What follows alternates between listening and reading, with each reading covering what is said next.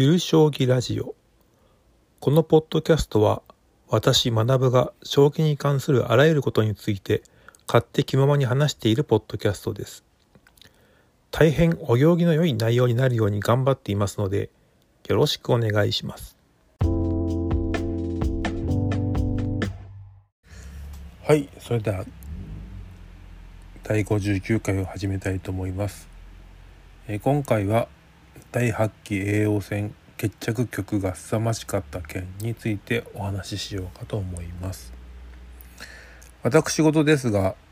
中3の娘の体育大会が本日午前中にありましてさらに午後から PayPay ドームで千葉マリンロッテの試合もあったんでそれを観戦しに行ってきましてまあ、そのため栄養戦のウォッチがあまりできていなかったんですよね。野球が終わって帰ろうかという思ってツイッターをチェックしたら勝俣先生が「ええー」ってつぶやいていたので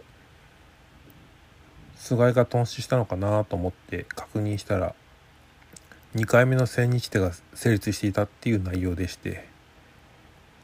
まあ千日手といえばかつては永瀬王座だったわけなんですけれどもまあ妥協しないっていう藤井菅井の姿勢っていうのが鮮明ですかね。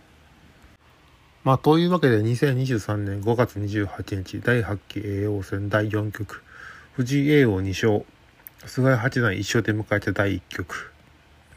藤井が勝てば防衛菅井が勝てば最終局へ持ち込まれるという、まあ、対局だったわけなんですね本日の対局っていうのは。で、まあ、その対局が千日手になったわけなんですけれども千日手の1局目これは先手菅井の三間飛車に後手藤井叡王が銀冠に組もうとする前に軽くちょっとちょっかいを出してみたところ、まあ、あっさり千日手になったっていう感じでした。終局が、え、10時51分ですし何といっても先手を失うことになる菅井がすんなり同意したのが謎なんですけれども、まあ、昔に比べて振り飛車だからといって戦後関係ないっていうこともないでしょうし何だったら振り飛車だって先手の方が良いと思うのですけれども先手の利をあまり執着なく手放したのは何なんでしょうかね。でさらに千日手になった第2局の話なんですけれども、えー、5手になった、えー、菅井の方がまだ三間飛車を選択しましてさらにまだ前回勝利した相穴熊へ誘導したんですよね。まあ、結果的には、えー、実際のそのねねじり合いというか中盤以降はうまく指してて、えー、評価値もプラスになってましたし時間があれば、えー、押し切れるようなあ普がですね将棋だったんでしょうけれども、えー、勝負勝負と迫った藤井叡王の気迫に押された結果猛攻を受け損なって、まあ、千人規定になってしまったっていう対局でした。まあ、実際のところここで決めることができなかったのが、まあ、振り返ってみれば範囲だったのかもしれません。でこれが千日手になりましてで次第3局なんですけれども、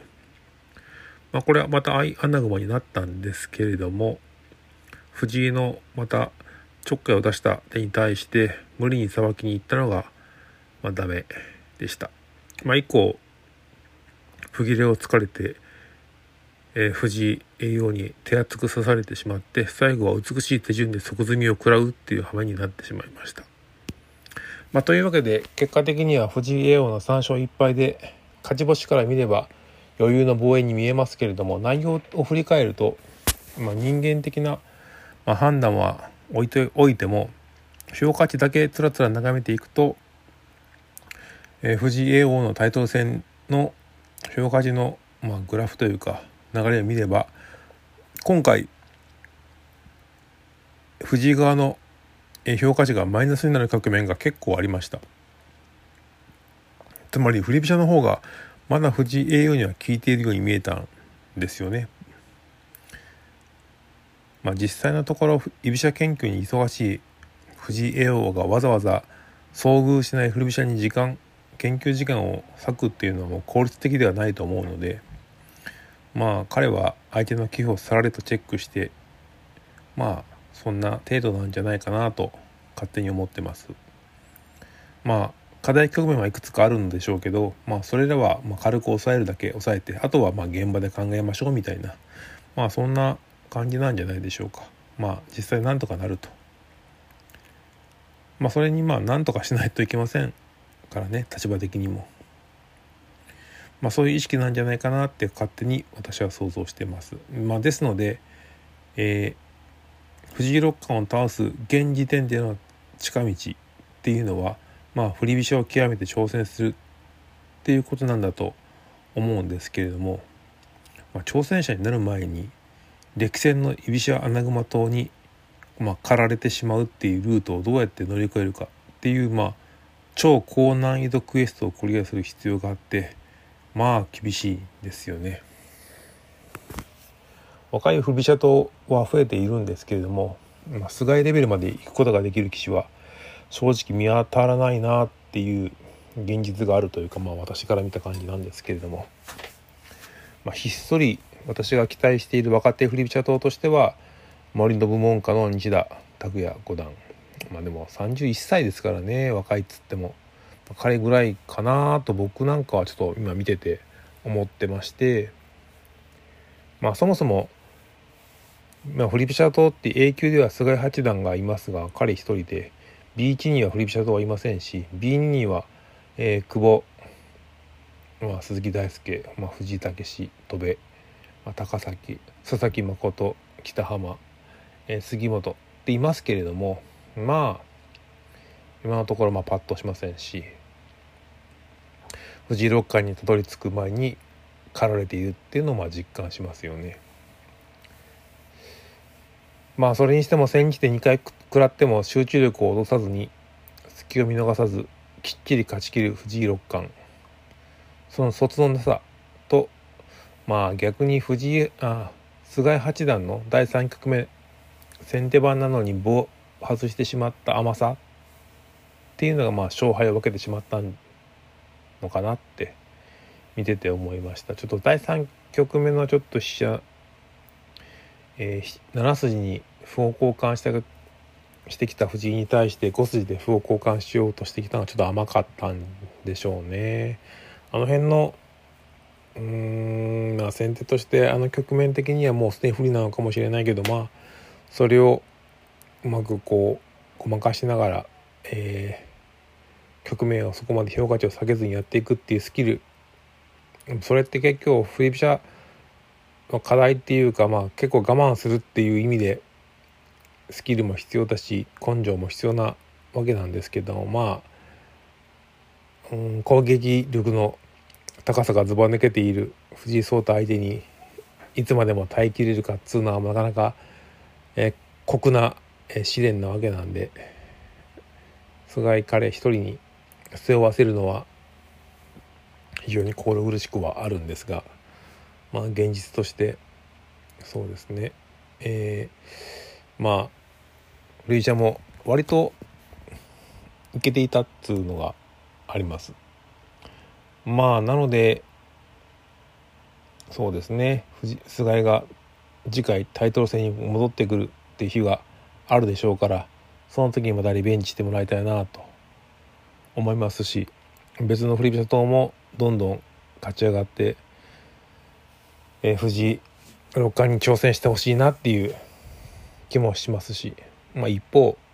居飛車は居飛車で、ね、藤井聡太六冠にだけなんかこう勝ち星が転がり込むっつうのもまあプロ全体としても面白くないでしょうから、えー、2, 2期連続とか2タイトル連続で挑戦を決めた佐々木大地君みたいに、え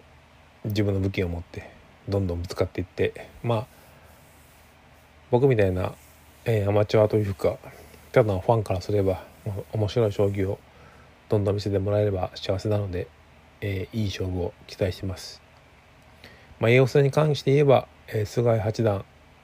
めっちゃ善戦したと思いますし寄付の内容から見ても、え、勝っててもおかしい将棋もいくつかありましたがまあ藤井六冠に、え、勝利の女神が微笑んだといったところではないでしょうか。まあ、菅井君も、えー、すぐに復活してまた活躍するでしょうし、えー、ぜひまたかっこいい振り飛車を見せてほしいなと思います。藤田壮太さんは、えー、次の八冠に向けてのまあ栄養い防衛ってことで、まあ、幸先がいいというかうまくやっているんじゃないでしょうか。また次名人戦の防衛戦もありますしね。良い結果を。良い結果っていうか、まあ、結果はまあ僕的にはどうでもよくって良い将棋をさせてもらいたいなと思います、えー、菅井八段、えー、藤井六冠お疲れ様でした。はい。本日は以上となります。ご視聴いただきありがとうございました。